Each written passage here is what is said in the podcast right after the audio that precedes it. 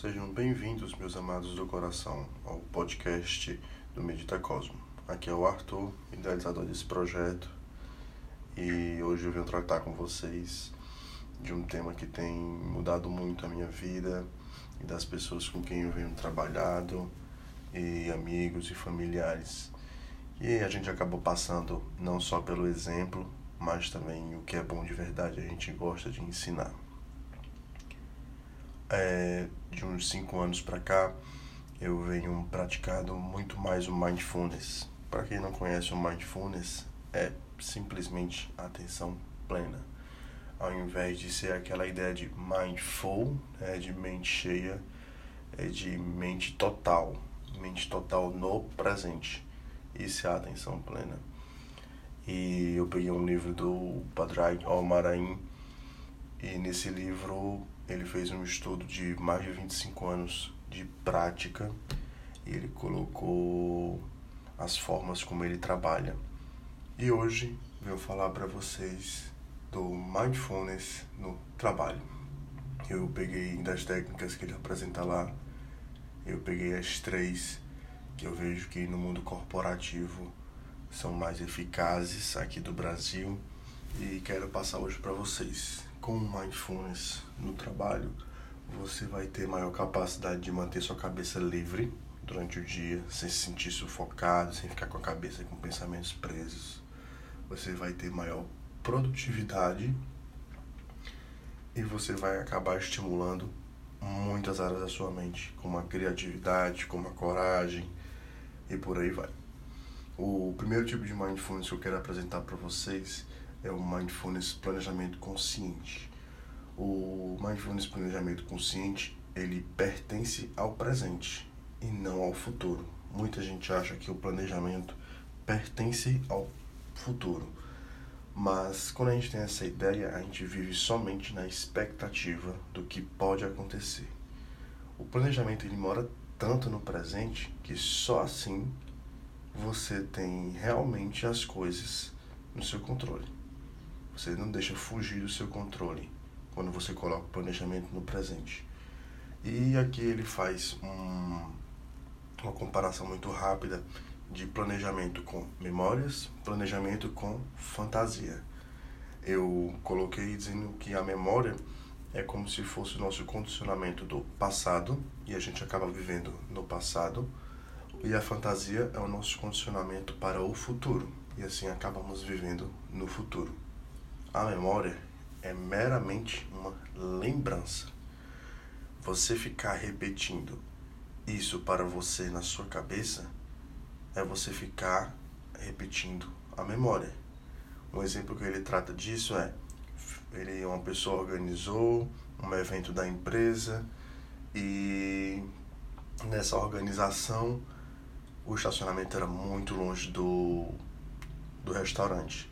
E o que aconteceu? Todo mundo estacionou muito longe e tinha que ficar andando para chegar no local do evento da empresa. E toda vez que ele estava planejando isso, ele ficava estagnado, porque ficava, ai não, mas eu não posso acessar aquele, aquele local, porque aquele local é muito distante do estacionamento, a pessoa vai ter que andar muito. Então você ficar falando, repetindo a história, você está vivendo o passado. Qual é a solução para isso? Rapidamente, você pega essa experiência da história e executa a solução na mesma hora. Não, aquele local não pode ser. Ou então, se for para aquele local, tem que arranjar um estacionamento que seja perto. E por aí vai. Assim você vai ter mais eficácia e menos estresse. A fantasia. A fantasia é o apego ao futuro e ainda não ao presente. A fantasia, ela estimula sua imaginação fértil e não tem nada de errado com isso. Só que a fantasia faz com que você fique preso a possíveis condições de futuro que possam existir. Um exemplo disso, mesma coisa, está organizando um evento, aí dizendo, não, mas aquele hotel não pode ser porque aquele hotel fica em cima de um penhasco que está à beira do mar e vai que tem um deslizamento de pedra e desmorona. Você não pode ficar preso a essa imaginação fértil, porque isso vai trazer insegurança e inércia. não só você não vai conseguir organizar, como você vai ver sempre só defeito, defeito, defeito, defeito e mais defeito. A solução rápida para isso é a mesma coisa, focar na solução e agir para isso. Você diz, não, eu estou idealizando demais. Lá no hotel, se eu tiver com medo da segurança, eu vou lá, visito o hotel, vejo como é que funciona a segurança deles e pronto. Isso te gera mais confiança e menos confusão. Então, a solução que é dada para esse tipo de prática, que é o Mindfulness Planejamento Consciente, é organizar uma lista de tarefas principais para se fazer na próxima semana. Ou então, se realmente você estiver com muita insegurança, com muito estresse, com muita confusão mental, organizar uma lista de tarefas para você fazer agora e que dê para executar agora.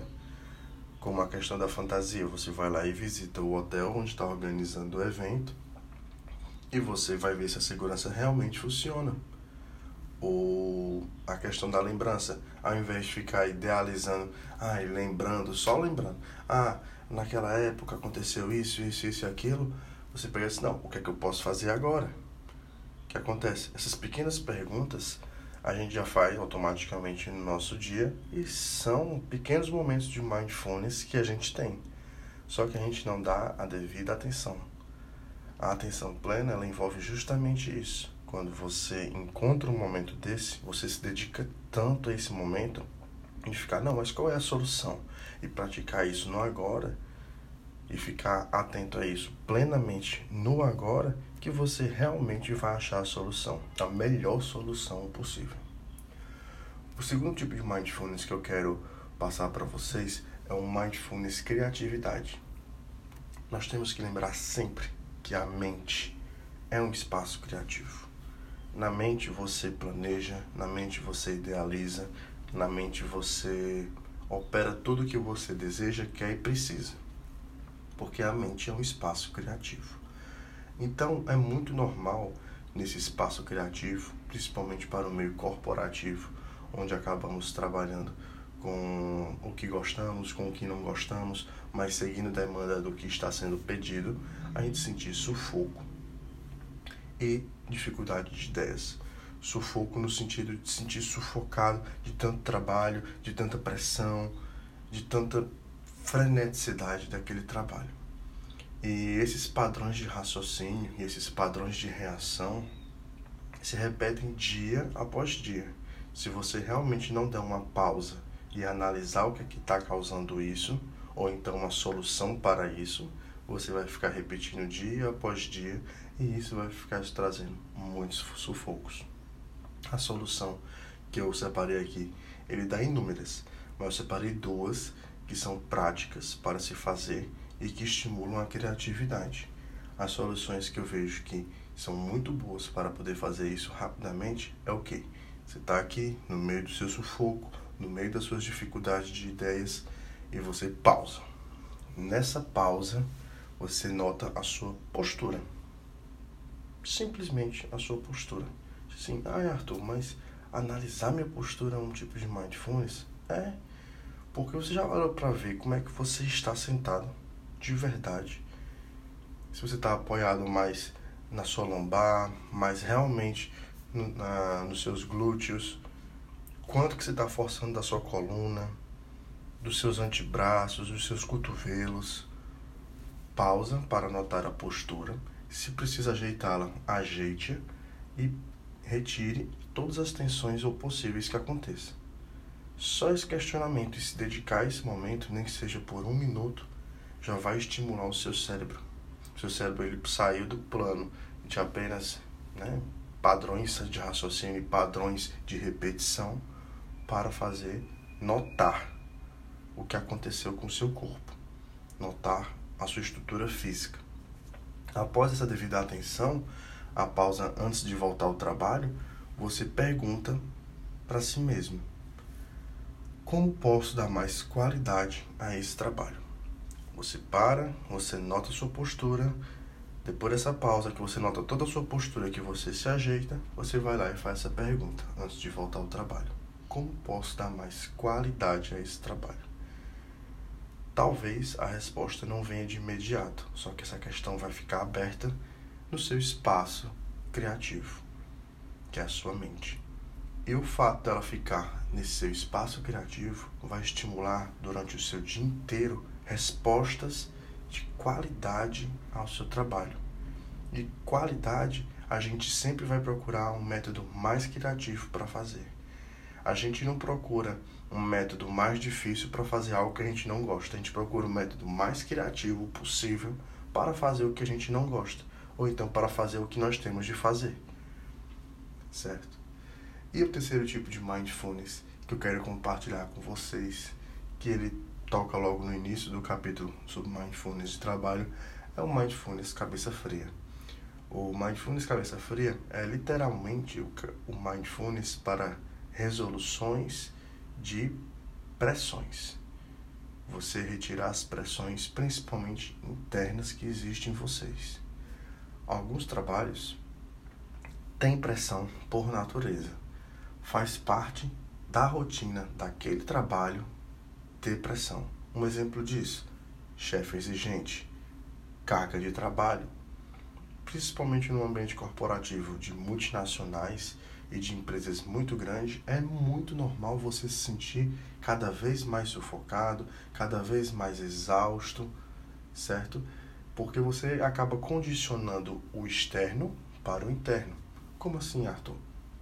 você acaba condicionando, criando suposições de ser sempre o melhor, de nunca poder dizer não.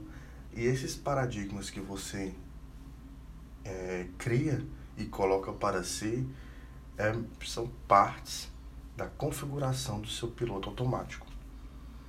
E se você quer realmente se dedicar e viver um pouquinho mais do presente, dar atenção plena ao presente, você precisa desligar do piloto automático é realmente controlar o que está acontecendo dentro de você para poder controlar o que está em sua volta. Certo?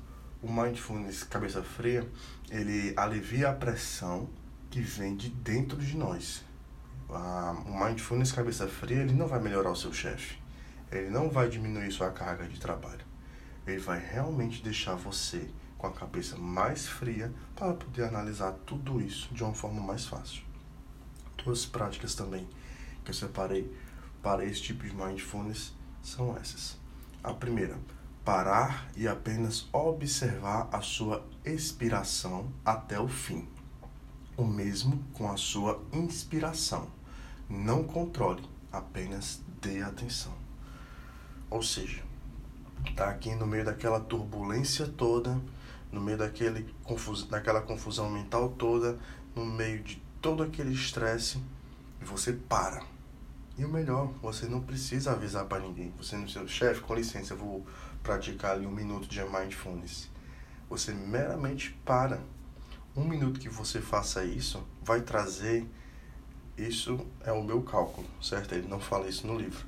Mas eu notei que a longo prazo você vai vendo como é que funciona com cada um. E um minuto que você faz parece que rende uma hora. E a matemática não é muito equivalente, não. 10 minutos, 10 horas, não. Vai depender de muito mais do seu comprometimento total. Eu prefiro fazer vários exercícios pequenos, de um minuto, porque eu percebo que esses exercícios de um minuto me fazem render muito mais durante o meu dia inteiro. E essa é a recomendação também que ele traz no livro. Vários tipos de exercícios que não precisam se dedicar muito tempo. Apenas dedique um minuto para cada e são vários exercícios que ele bota no livro, certo? E nessa esse exercício agora que eu ensinei para vocês, a gente tem mania do quê? Assim que a gente para para analisar nossa respiração, a gente quer controlar. Só que como a gente já está no meio de freneticidade, o interessante agora é parar e apenas observar.